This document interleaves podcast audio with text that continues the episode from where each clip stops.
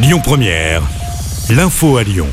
Bonjour à tous. À la une de l'actu, la chaleur. Encore et toujours, le Rhône est en double vigilance aujourd'hui à la canicule et aux orages. Jusqu'à 38 degrés attendus cet après-midi et Lyon sera la ville la plus chaude de France.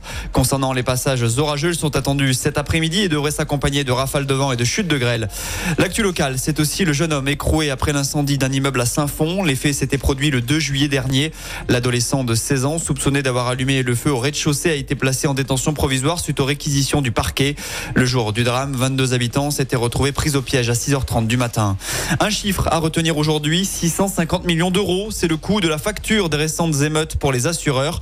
Un montant encore provisoire, mais déjà trois fois plus élevé que les dégâts enregistrés lors des violences urbaines de 2005. Les commerces ont d'ailleurs jusqu'à la fin du mois pour faire leur déclaration de sinistre. Du côté des Alpes d'Haute-Provence, un dispositif de recherche plus ciblé a été lancé pour tenter de retrouver le petit Émile, deux ans et demi, disparu depuis samedi dans la commune du Vernet.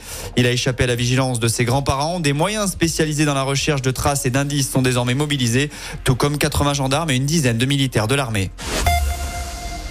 On reparle du bac ce mardi avec un taux de réussite en baisse dans notre académie. Les résultats définitifs sont tombés hier soir avec 90,9% de bacheliers diplômés cette année, une baisse de 0,5 points par rapport à l'an dernier.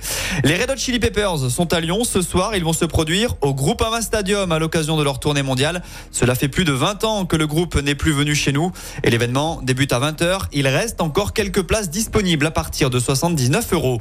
Enfin, on termine avec un mot de sport. Retour du tour après un lundi de repos. Place à la dixième étape pour les coureurs. 167 km à parcourir dans le Puy-de-Dôme voisin entre Vulcania et Issoire. Au classement général, Jonas Vindegarde, maillot jaune, compte toujours 17 secondes d'avance sur Tadej Pogacar.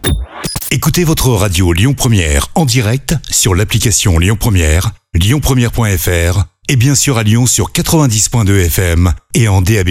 Lyon Première